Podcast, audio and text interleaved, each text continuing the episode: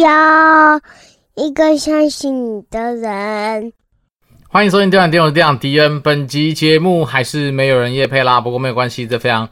呃像极我们平常录音开场的节奏，也不太会影响到说我们今天录音的任何的一些呃进行。啊，因为说真的，录久了其实就是一个嗯，老实讲啊，我不敢说每次都是抱着那种非常期待录音的这样的心情，但是总是会觉得是说，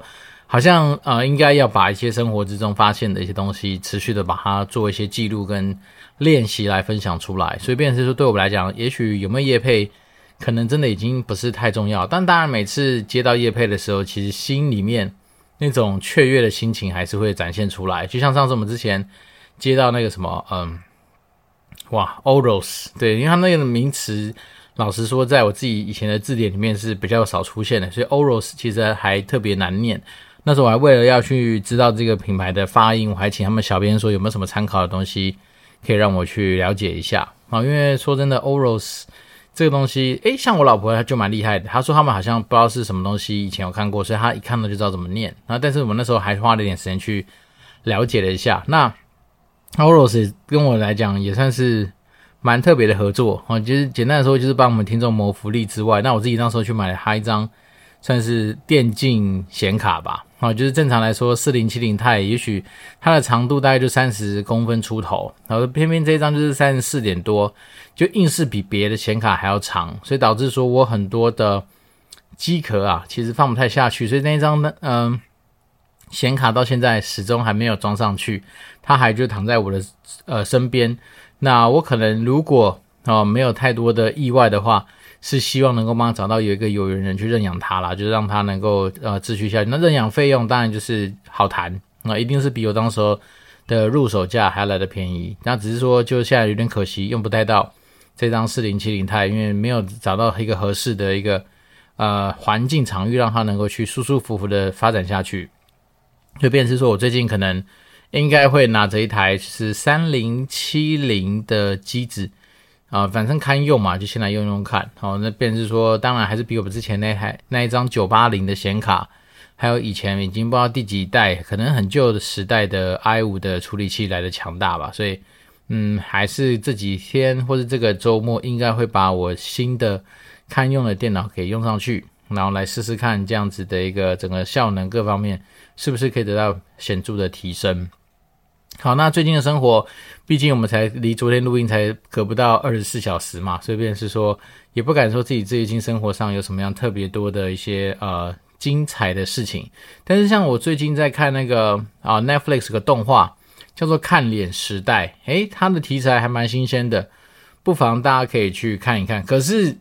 我觉得对我们这种钢铁直男来说，看这个好像总觉得里面有一些色色的元素在，不外乎是一点男男。的那种感觉，所以我有点恐惧啊。因为说真的，我自己我自己对于男男比较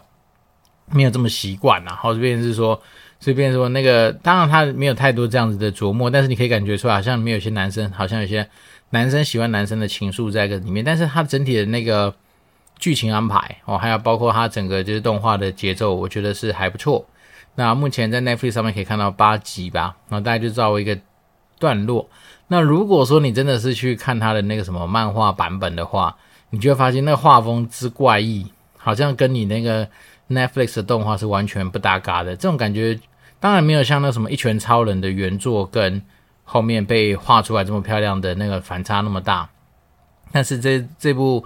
怎么讲，看脸时代的漫画跟动画的品质，我觉得还是你可以感受到明显的落差。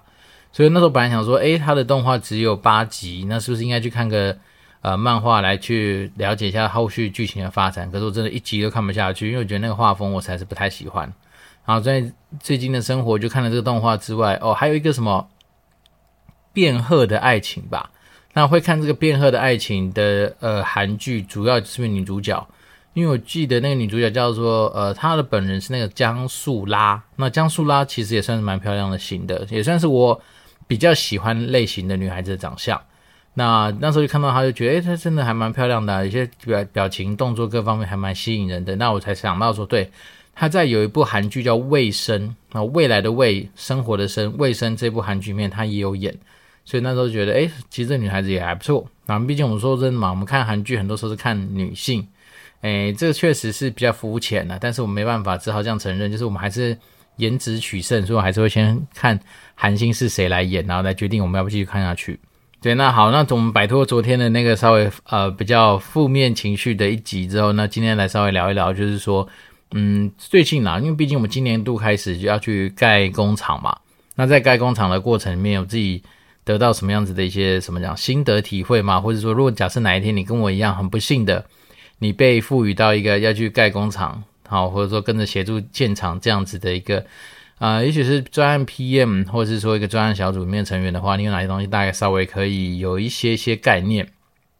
好，所以便是说，反正呢，这东西应该说，我本身也不是这个本职学能在这个科系的人，那我只能说，就我最近。反正不管是跟很多有经验的人请益，或者跟很多前辈请益下来得到的一些东西，那未来我当然一定会在公司内部把这东西给记录下来，变成是一种呃知识管理的内容工具。但是当然在节目上面，我们就可以比较轻松的闲聊哈，聊聊我我刚好想到的东西是什么这样。好，那讲真的，当我们今天如果你遇到的一个案子就是一个怎么讲，要去盖一个工厂，那你因为有一个知道说。你的目标跟需求到底是什么？这件事情其实大概就会占有你整个呃专案前期蛮重要的一大部分。那所谓的需求，大概嗯、讲真的就以终为始吧。也就是说，你今天所谓的需求，就是你要去确保说你今天这个工厂的目的跟目标是干嘛。那假设它目标就是要去生产嘛，那生产不外乎就几个指标嘛，例如说产能。啊，例如说你的人员工人数，好，这些东西它都会影响到你后续在做这些规划上面很重要的参考。那，为什么产能很重要？是因为通常来说，有经验的公司，可能你在做产能的时候，你大概就会知道说，哎，你通常你的生产空间每平方米，或者每或者每多少平方米可以产出你的一个单位的产能。那利用这样的方式，你大概就是很能够去推估出来说，哦，我今天这个工厂，我大概。在这样子的产能规模之下，我可能需要多少的空间？至少这样的空间。那那个空间里面当然会包括说，你可能是会有很多不同的所谓的生产工艺的呃流程段，会有不一样的一些切割嘛。例如说，有些公司生产工艺是分成前中后，那有的是分成是什么？它有一些什么前置作业，有分材料，有分什么？所以它其实还是会有一个基呃估量的基础。那说真的，像我们这种比较没经验的人，我们当然能够做的事情就是到处请教嘛。比如说，请教生产的专家，请教以前有做有盖过工厂的专家，请教现在正在使用的人。好，所以你就会啊、呃、得到这些东西的一些交集。那很多人给你的答案可能就是哦，也许他跟你讲说哦，你可能是每五十平方米，好，可以等于对应我们的一个单位的产能。那有人跟你讲说大概七十五，有人讲六十。但是你夯不啷当抓一抓，你大概会抓出一个可能可以参考的值。那利用这样的方式，你大概就可以去推估说，哦，假设我们今天目标产能，假设是要弄出两百个单位。那我们刚刚说嘛，假设五十是一个单位的话，那就五十乘以两百，你大概就可以知道说，在这样的空间底下，你需要多大的一个面积才能够产生出这样的东西。那这东西。也要去做交叉的验证嘛，好，比如说假设这个五十，它在什么样的情形之下，什么样的背景条件之下会得到这样的数据？那可能有些人说什么七十五，你就去了解一下，那这样子就可以得到说，你大概对于产能你会有一个一定的概念，就是产能对应空间，它就得到一个比值。好，那有这样的数据之后，那那就是人嘛，那人这件事为什么重要？是因为通常来说，在法令上面，人他会影响到很多的项目，包括说厕所的数量啦。包括说你的停车位的安排啦，包括说你今天整个有些什么，嗯，简单来讲，小到那种置物柜的数量啊，员工休息区所准备的座位数量，那包括说你今天餐厅规模的大小，你生活空间区域的大小，它都会跟人数有关，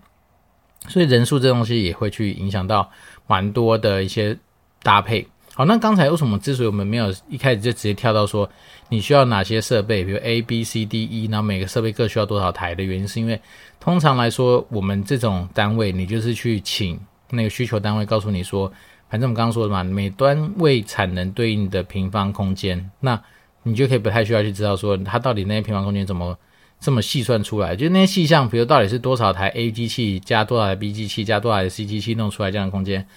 当然，那是备询的时候使用，但正常来说，你只要知道一个结果就可以了。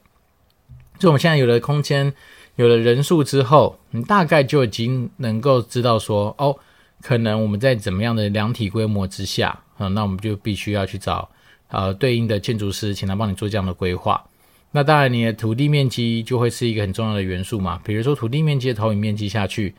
假设是两万，好，但是正常来说，可能对于那种法定的规定来说，建蔽率就是说你在这两万的土地上面，哎，不是让你盖到满哦，你可能只能盖百分之七十，或百分之六十，或百分之八十，不管，反正每个国家的法令不太一样。那以泰国来说，好像是百分之七十嘛。那也就是说，假设你今天说的一个目标，我们不要讲两万那么复杂，一万好了。那一万的百分之七十就多少？就是七千。所以代表说，你今天在整个土地的投影面积上面能够使用就是七千。好，那当然包括说像泰国的法令还有很多很特别的地方，例如说你必须要做退缩啊，就是你的建筑物必须离你的土地边可能要十公尺以上。哦，这是为什么呢？那是他们据说他们设定法令的。想法也很单纯，就是你的房子倒下来不能影响到隔壁你的邻居，所以他们好像对于建筑有一个高度上面的限制，然后那在那高度限制的条件之下，他就是说你的建筑物要离你的墙边要至少十公尺以上的距离，那这那个空间你可以当然你可以当成是什么消防走道啦。或是道路的安排都可以，但就是你的建筑物倒下来之后不能压到别人的房子，大概就是这样的一个初衷。所以，变成是说，当你今天有一个土地之后，你大概会知道说，哦，你有些限制条件，包括说它每一栋建筑物，就是说你在你的那个土地上面，你也可以去盖很多栋，哦，但每一栋的栋距也是要十公尺。所以大家如果聪明如你，大家就知道说，当我今天盖越多栋，代表说我的土地就越被分割，越被分割。当你这样些都拿来做什么的，嗯，不管是绿化带啦，或是做什么道路，它其实就等于说，跟你本来设定这个地方，假设是做生产基地来说的话，那它的那个效果可能就没有想象中的那么好。然后，所以变成是说，有些时候你不得不说，为什么有时候你看到那种工厂，它一盖可能就是一次把它盖满。其实大概有个有这样的概念，说当你分越多栋，它就有越多有的没的一些法令限制，去让你没办法那么好的去使用这样的空间。好，所以当你今天有了这些资讯之后，那当然有了建蔽率之后，就要去谈到容积率的事情。所谓容积率，就是说，哦，你在你这样子的一个，嗯，比如说我们刚刚讲的建建筑的一个面积上面，那有的地方容积率看不同的区域哦，就像一一样是以泰国为例好了，它可能在住宅区、在商业区、在工业区，它可能会有不一样的容积率啊，有的是两百 percent，有的是三百 percent，有的是。反正它就是一个乘数，那你把它想象成说，假设我们刚刚说是七千，那它的容积率可能是两百 percent 的话，那就七千乘以二就是一万四。也代表说，你今天你怎么样去盖，哦，管你盖一楼、两楼、三楼、四楼、五楼，好，反正你你只要能够盖，但是你最后能够在那个室内被使用的空间，它的面积去算，大概就是最多就是我们刚说的一万四。那这些资讯有了之后呢，其实有经验的建筑师他就可以去做相对应的安排。比如说，你会跟他讲说，你是在生产空间需要多少的面积？那你在自己的办公室上面搭配的人数上会需要什么样的面积？那他有时候就会去帮你去试算说，啊，那你的厕所要怎么安排？男女比例是多少？因为女生通常上厕所时间比较长，所以你可能要安排比较多数量的一些，不管是呃对应的小便的一些空间啦，或者是说什么大号的空间等等等。总之，他会把很多这种非常执行面的东西。去做一些思量跟考量，把它给弄出来。然后再来是说，整个厂区一定会有动线的安排嘛？你的货车、你的客车怎么走？那你的停车位怎么样设计？好，比如说有些停车位可能不见得适合是在一楼的平面，因为一楼一定是相对来说经济价值比较高的地方。好，比如说你今天如果一楼全部拿来做所谓的呃生产空间加物流空间的话，那当然效率一定是比较好。为什么？因为你的货车进来嘛。你货车进来会有码头，那它如果能够在一楼就把货物装卸货，那这样当然整个生产跟物流在同一个平面上来说，当然是最好的。那接下来我们刚刚讲的就是说，你会有很多杂七杂八的一些琳琅满目的事情要去做思考，那包括说像是机电相关的设备，那机电相关的设备又是一个另外一个算是蛮复杂的一个学门。所以你把它想象成是说，当我们今天拿到了这样的案子，你可能就会先从啊所谓的动线图、结构图，也不是还不到结构，就是那种整个大的架构，先去做一个思考，就是说你大概这个基地，你打算怎么样去开门？你这个基地打算怎么样去走它的动线？然后比如车子从哪里进来，从哪里出去，停车位怎么安排，人员的动线怎么弄？所以它大概就是会先从动线加上我们刚刚讲的那些需求去做这样的思考。思考好之后，它就会有相对应的一些，不管是平面空间的配置啦，或者说整体的这个量体，就是那个量外观量体的一些设计。那外观量体的设计大概都有了之后，我们才能够开始去往里面去展。啊，大概不外乎就是有几个名词，就是一般来说，在整个建筑在看的东西就是天地墙啊，不管是一楼、二楼、三楼都一样，你一定因为毕竟是天地墙构成这个空间嘛，所以呢，天就是指天花板。那天花板你当然就要定义它的材质嘛，那材质就会有非常多不一样的材材料的选择。好，比如说像大家抬头往上看，啊，有的天花板它根本就是像上一层楼的楼地板，好，那当然就没什么好说的，也许它就是灌浆，然后打那个什么，就是呃混凝土。那有的它当然会特别做一个算是什么啊、比如防火材质的隔间，它可能就在你天花板上面会出现。那地面的话，当然就是讲指的是地板嘛。那地板当然大家诶往你脚下看，然后可能是大理石，可能是木头，可能是 epoxy，就是那种大家在工厂常看到那种绿色的那种呃什么聚什么什么聚酯些什么什么，反正某种化学化学聚酯嘛，不知道，反正 epoxy。那也有可能有些人就不做这些东西，他可能就是单纯做那个磨石子地板，或是打磨做什么样子的一些效果。好，那墙面的话也很多种选择嘛，像有些人就是所谓的呃，单纯就是什么呢？三明治板，哦，它其实是用三三种不同材质东西夹起来，外面看起来其实你也你也不会觉得它这样是铁工厂，但是它就是一个其实应该是以金属为主的一个算是墙面。好，那当然也有可能是墙面是打一些比较贵的材质，例如说防火材质啊，例如说最便宜就铁皮嘛。也有是那种什么铝板的，啊，就是这样弄一弄一层薄薄的。那每个材料它当然都会有对应的好处或坏处。那就以刚刚前面讲的铝板来说，铝板会怎样？就是散热各方面很不好，就隔热很不好嘛。所以你可能整个铁皮工厂就很热啊，各方面。然后再是它比较薄嘛，所以还有许它的一些啊，不管是抵阻抗能力各方面可能就没那么强。所以诸如此类东西，就是天地墙就会构成你这个建筑物的内容空间。好，所以当然是说，其实，在整个不管是建厂，或者说在这种建筑相关的讨论上面，其实大概都不会远离这东西太远。好，那当你有这些量体的设计跟量体的规划之后，那就会去找到更为专业的团队，例如说机电的团队，例如说啊、什么讲结构团队。因为结构技师这样角色，他就根据你今天所画出来的建筑量体的图，还会去知道说我要用什么样的工法来去盖嘛。比如说，你是用钢筋混凝土呢，还是你用钢构的呢？因为钢构的好处就在于说它的跨距可以拉很大。然后，所以大家有时候如果有兴趣去逛一些就是那种嗯比较偏向的钢构，或是那种你好就把它简单的想，那种比较大型的铁皮工厂好了，你就发现它其实里面的那个梁柱是不多的。为什么呢？因为它的那个钢构就是那种所谓跨距，就是说你这根柱子到这根柱子的跨距，可能有时候大的可以大到二十公尺，好，或是有的是十二公尺、九公尺都有。那，这代表说你今天其实是可以不用像是那种钢筋混凝土般的一直长很多的柱子出来。那当然大跨距的这样子的一个钢构建筑物，它有它的优点嘛，优点就是说你可能梁柱少，但是当然它的那个什么可塑性，也就是就这种。怎么讲可刻制化的程度，或者它对于二楼楼地板的支撑的那种的做法，可能就会跟那种所谓的钢筋混凝土就不太一样。因为像钢构，如果说你今天要再涨二楼、涨三楼，它可能就是要去搭配对应的楼地板，然后在楼地板的下面，你还是要找东西支撑它，所以它就会用很多的钢柱去撑，比如二楼，然后二楼很多的钢柱去撑三楼。这样子的状况，那钢筋混凝土稍微跟钢构比较不一样，就是它就一层一层长上去嘛。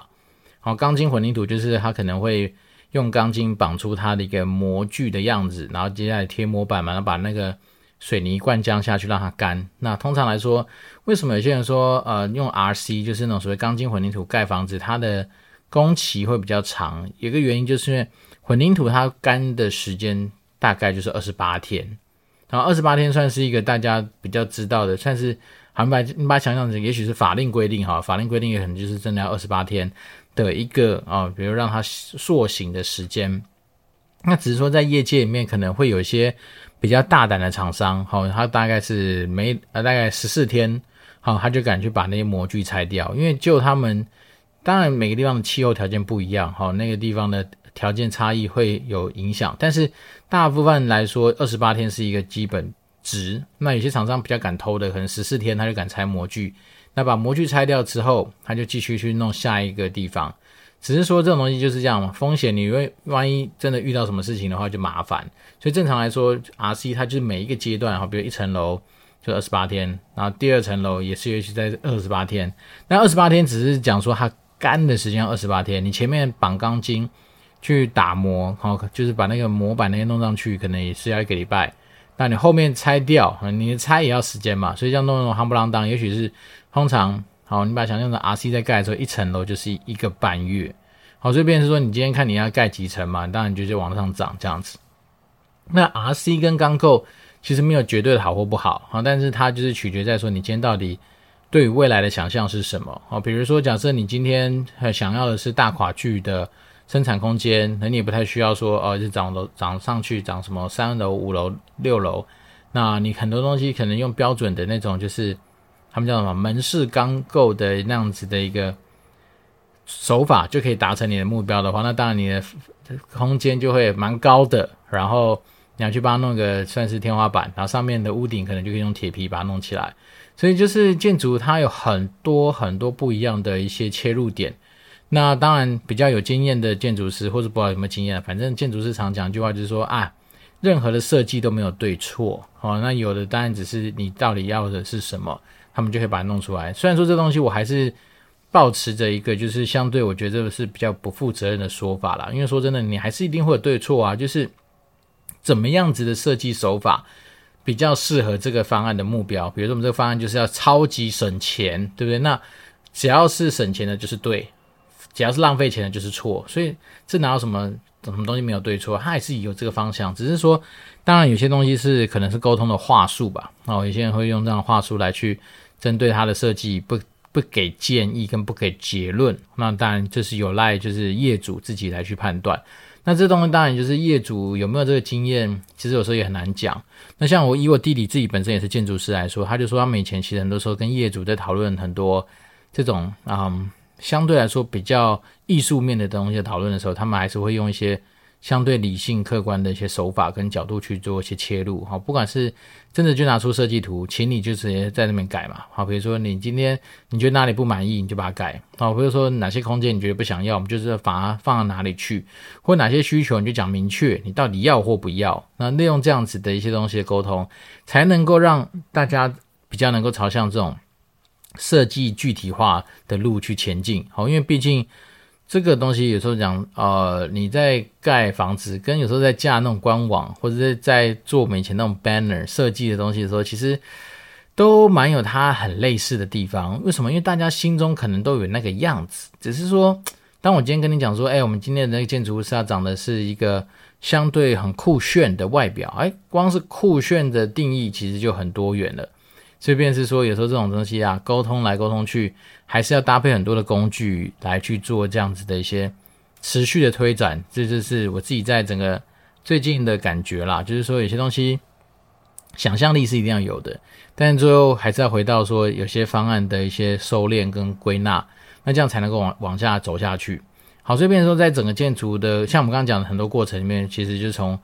呃，结构体，然后一路这样子长出来，长成一个外面的样子。那当然，这东西都还目前我都还是处在一个沟通讨论的阶段。那沟通什么？沟通需求，沟通什么？沟通未来的想象，沟通什么？沟通尽量让我们的大家的目标能够站在同一条船上，大概就是这样。所以，变成说很多人说，诶，其实像以前那个专案管理啊，它最早就是 PMP 这东西，它最早好像就是从建筑。建筑领域被弄出来的吧，那你就会知道说为什么它会有这些的啊、时空背景去产生出这样子的一套管理手法，是因为在建筑学的领域里面，这种东西的沟通量之大，然后像时程的变动，时影响时程的条件也非常的多，所以也只能说不得不佩服，就是想通这些人，想通这些东西的人啦。因为我自己最近的心得就是，哇，其实你在沟通的上面很多，像我们刚刚想到说。哎，你的厕所数量就可以有的讨论啊，你的车位要怎么放？你是要放在平面还是放立体的？你是要在什么样的呃建筑材料上面去完成你今天的整个建筑的成果啊？它都会有很多的影响。那每个影响的层面其实一定都是其来有致。好，说真的，其实不太会有人天马行空跟你讲说，哎，我就来打造一个全部黄金，用黄金材料弄出来的工厂，也不可能跟你讲说，啊，我今天门面全部撒满了钻石。对，这种东西都是相对来说比较不可能。但是我们就是会在这里说，哎，你到底今天你在盖一层楼、两层楼，好，或者说你今天你的仓库要多大，或者说你今天的动线安排要怎么样去安排？你要不要放那个什么，有一种什么站板自动？自动升降的或者自动运输的设备啊，或者你要不要留那种就是可以放天车的空间？你的空调设备打算怎么样设计？你是要走天花板的呢，还是要走开放式的？那你的机电好，比如说你的机房要放在哪边？好，你因为都当然都知道，你就是你还是要放冰水主机的地方，你还是有配电室，你还是有很多东西，就是那种比较大家一般在啊你逛工厂看不到的那些基础的东西，都还是会有的。那包括说像网络也是必须嘛？那你网络线有没有去怎么拉？那你的资讯机房要怎么去放？你咨询机房是不是要有独立的空调等等等啊？反正这种东西就是会有很大量、很大量的沟通啊，因为毕竟你就是把一个东西从无到有盖出来。那只是说，当然我在整个接洽过程里面，也就是有慢慢有接触到一些相对来说哦非常知名的一些。那种大的营造团队，那他们在很多东西的讨论上面，其实就已经可以感受出来，他们是相对严谨的。比如说需求表单的填写，他们就会让你说去回答一些他们关注的问题，而比较不会是那种啊口头上跟你那边瞎鸡巴来瞎鸡巴去，不是，他们都会让你要去把很多东西白纸黑字的落下来，这样子他们才能够去做一些比较有效的评估，诸如此类的啦。所以，变成说我现在。对于这个厂目前的推进进度，就是到一个诶，我们在需求讨论，然后搭配可能可以长出来的建筑方案，已经稍微比较有眉目了，然后大家可以能够尽尽量啦，如果顺利的话，希望能够赶快往下一个阶段去走。那下一个阶段就要去找合适的呃，比如泰国当地的建筑师、泰国当地的营造团队来去做后面更多，不管是请造啦。结构图啦、机电图啦、施工量图啦等等这些图面的一些设计跟规划。那当然，未来如果还有更多一些有趣的东西，我们想到的时候再跟大家做一些分享。因为毕竟最近的生活就是在充斥着这些东西的讨论。那因为毕竟我第一个我不是专家，那再来是说，你说我们好像是立的这个专案的人，可是我们又不是这专案的使用的人，所以我们里面存在的不同的 stakeholders，就是那种所谓利害关系人，有出资的老板。有实际上使用这个单位的人，有有经验的盖这个厂房的，说盖工厂的人，那有像我这样子比较没有这方面经验，但是大概懂一点专案管理的人，反正就是你会发现你在整个过程，在整个路上会遇到非常多很有趣的人事物。那这个东西当然就是对我来讲就是一些养分跟学习啦。好，那今天这一集没有新的听众留言，好，我们最近自己的生活真的就像在走《西游记》一样，到处去。啊，遇到很多很惊新奇吗？或者说需要自己去克服的事情。那当然，如果说我们今天的听众对于我自己最近在开始接触一些建筑方面有关的东西，想要做一些交流或讨论，或是你自己身边有遇到什么样他妈的鬼故事，呃，很想要跟大家做分享的话，欢迎可以透过 Apple Podcast 五星留言给我，好啊，让我大家你念一念嘛，就是说把这东西念一念，然后大家交流一下，或许你的鬼故事对别人来说也是一个蛮可以来做参考跟。醒狮的一些内容，那当然也是真的不错。好，那我们今天没有听的听众留言，那我们就把时间留给大家。那祝福大家有个愉快的一周。那我们今天是电玩店，我是电玩店，我们就持续保持联络喽，拜拜。